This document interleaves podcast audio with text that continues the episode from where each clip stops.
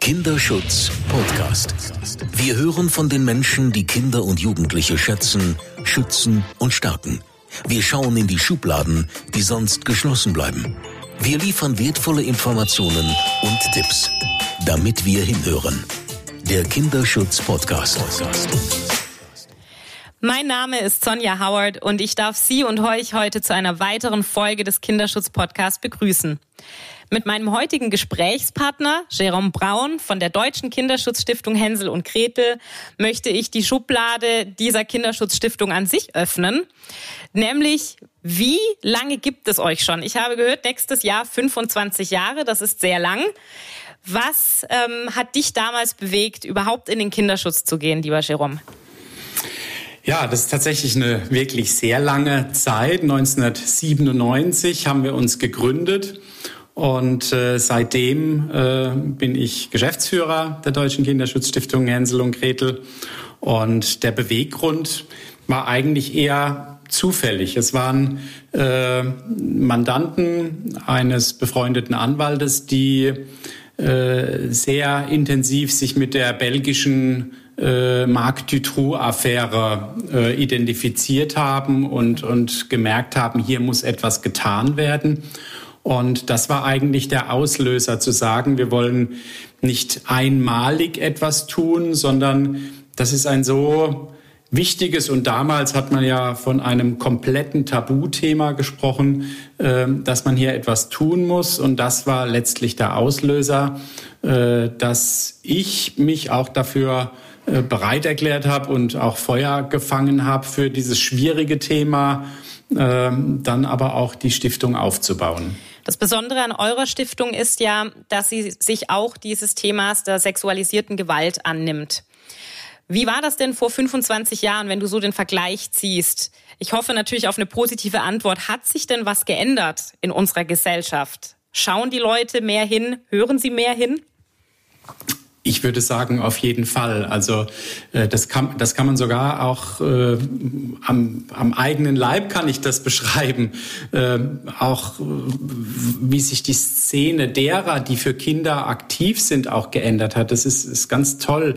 Äh, am Anfang hat man natürlich, äh, natürlich auch nicht immer unbegründet, äh, was macht jetzt ein, ein, ein junger Mann, damals 23, äh, in dieser Szene, wo eigentlich nur Frauen in Fachberatungsstellen sind und natürlich auch alles sehr feministisch geprägt ist.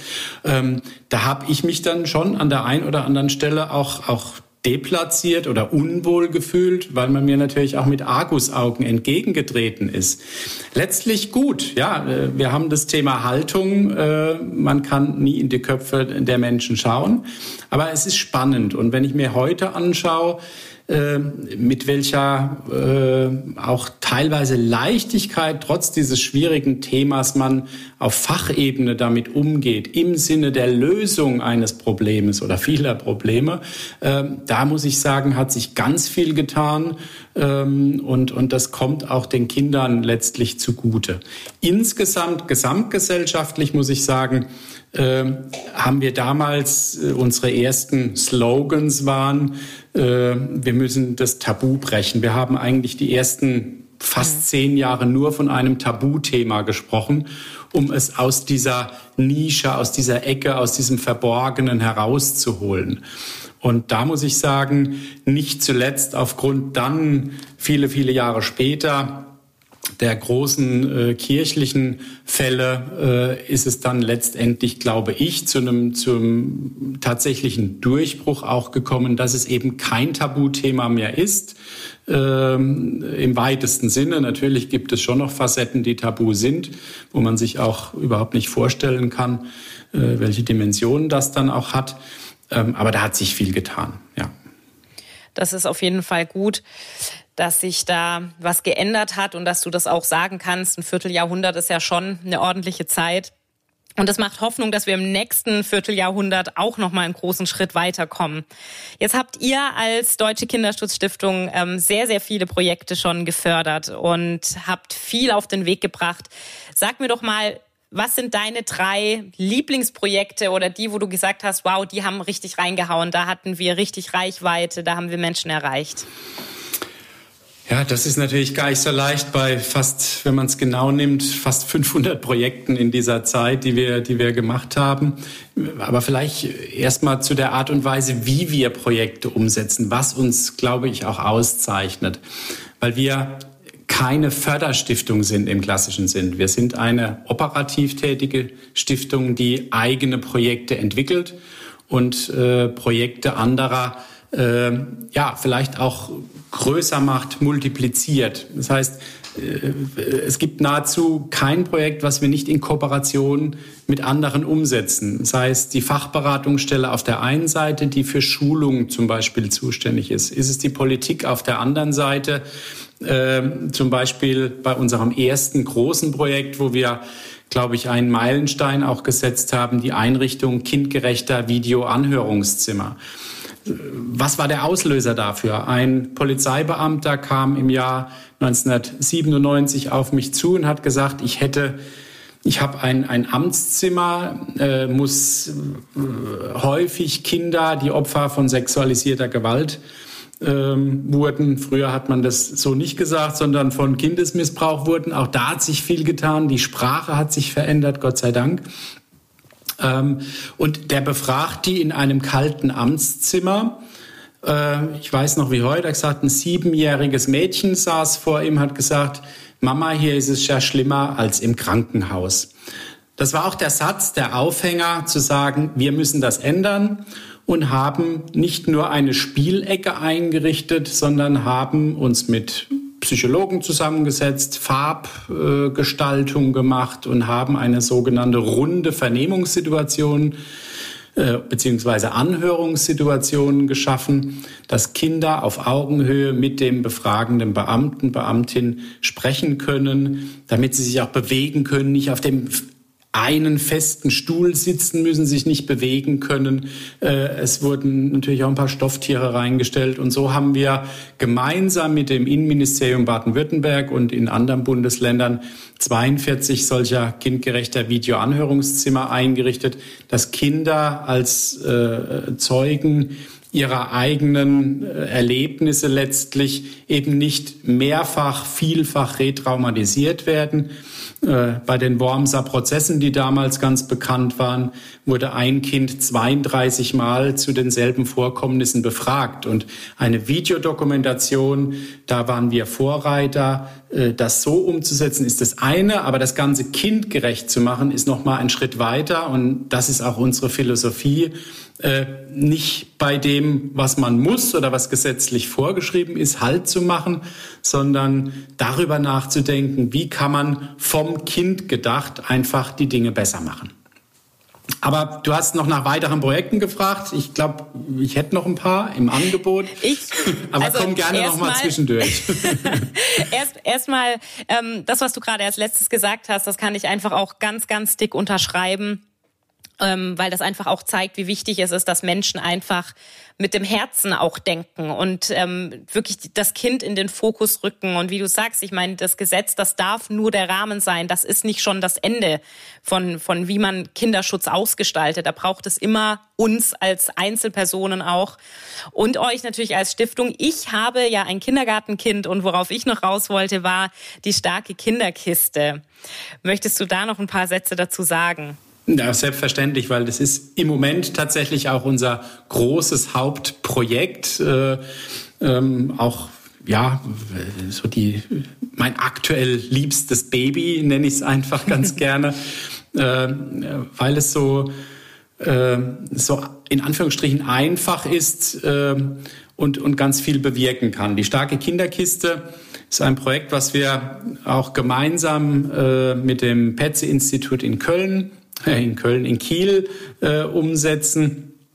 Und äh, wo wir ganz früh mit frühkindlicher Prävention in der Kita beginnen. Das heißt, der erste Bereich außerhalb der familiären Sozialisation, äh, eben die Kita. Und dort hat man eben am besten die Chance, frühzeitig Kinder äh, mit ganz spielerischen Methoden, die Freude machen. Ich sage immer, äh, Freude am Entdecken des eigenen Körpers äh, soll dieses Programm auch bringen, äh, vorzubereiten auf Dinge, die eben auch nicht so gut laufen können, auf äh, Grenzverletzungen hinzuweisen, die sie wahrnehmen lernen und dann auch äh, eine Möglichkeit haben, darüber zu sprechen, sich zu äußern, verbal oder eben natürlich auch nonverbal, je äh, kleiner und jünger die Kinder auch sind. Also die starke Kinderkiste besteht aus ganz, ganz vielen Utensilien. Ähm, da ist ein rotes Herz, ein Megafon, eine Magnettafel mit roten und grünen Magneten, wo Kinder einfach ohne es auszusprechen lernen, an einem Körperschemata abzubilden. Grüner Punkt, ich mag ganz gerne am Kopf gestreichelt werden. Roter Punkt, hm, am Fuß bin ich kitzlig, das mag ich gar nicht. Oder am Bauch, da ist es so unangenehm, berührt zu werden. Also da geht's gar nicht. Und die mhm. Worte äh, Kindesmissbrauch oder ähnliches fallen da gar nicht, sondern es geht darum, Kindern ein, ein tolles, ein gutes Körpergefühl zu geben, damit mhm. sie einfach in ihrer Persönlichkeit früh gefestigt werden. Ja, und wo sind wir mit dem Projekt? Wir haben ein Riesenziel. In den nächsten acht Jahren wollen wir 5000 Kitas damit erreichen und 500.000 Kinder. Wir sind äh, vor, äh, nach der ersten Pilotphase vor knapp zwei Jahren jetzt gestartet. Es sind 400 Kitas, die inzwischen mit der starken Kinderkiste arbeiten. Ähm, wir haben 62 Fachberatungsstellen in zwölf Bundesländern, die unser System mit uns gemeinsam einfach auch die Qualifizierung der Kita-Fachkräfte betreiben. Und dieses System haben wir jetzt aufgebaut und weiten es aus. Da ist vieles auch schon wieder Neues im Werden. Ähm, und es bleibt spannend und dieses große Ziel, äh, dass wir wirklich äh, eine halbe Million Kinder, gerne auch mehr, äh, erreichen. Das haben wir uns jetzt erstmal gesetzt. Ja, ich glaube, dass mir vor 25 Jahren, als ich im Kindergarten war, naja, ein bisschen länger, 27, 28 Jahre, ähm, dass mir wahrscheinlich so eine Kiste geholfen hätte. Denn da gab es mhm. ähm, bei uns leider gar nichts. Das hat nie irgendjemand angesprochen. Und ich ich stelle mir das gerne vor, wenn es denn den Raum gegeben hätte, überhaupt über diese Grenzüberschreitungen zu sprechen, dann hätte ich mich wohl auch im Alter von vier oder fünf Jahren schon einer Erzieherin anvertraut. Aber der Raum war nicht da und den Raum, den man nicht gibt, den kann ein Kind eben auch nicht nutzen. So ist es einfach. Deswegen vielen Dank für dieses Projekt. Du hast gerade schon bisschen Richtung Ziele und Ausblick.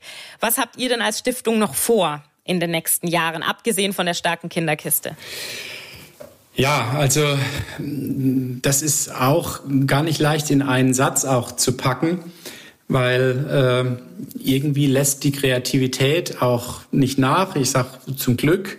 Ähm, ich glaube, es ist noch wahnsinnig viel zu tun und ich glaube auch, dass es vor allem äh, auch Kreativität und auch Leichtigkeit weiterhin braucht in dieser Thematik. Äh, das ist mir immer ganz wichtig. Ich mache das schon immer so, aber äh, es braucht es auch wirklich. Man muss positiv und lösungsorientiert an Themen herangehen. Ähm, und, und das ist so die Grundhaltung, die wir brauchen. Also wir haben jetzt nur noch mal ein kleines Beispiel. Aktuell auch ein, ein Kinderrechtespiel entwickelt mit Schülern neun bis 13 Jahre alt zusammen. Die Kinderrechte äh, kommen jetzt dann hoffentlich ins Grundgesetz. Aber was bedeutet das am Ende auch? Sie stehen dann da drin. Wie werden sie umgesetzt? Was, was passiert damit? Wie bekommen Kinder mit, dass sie überhaupt Rechte haben? Wie lernen sie diese Rechte umzusetzen, einzusetzen, einzufordern?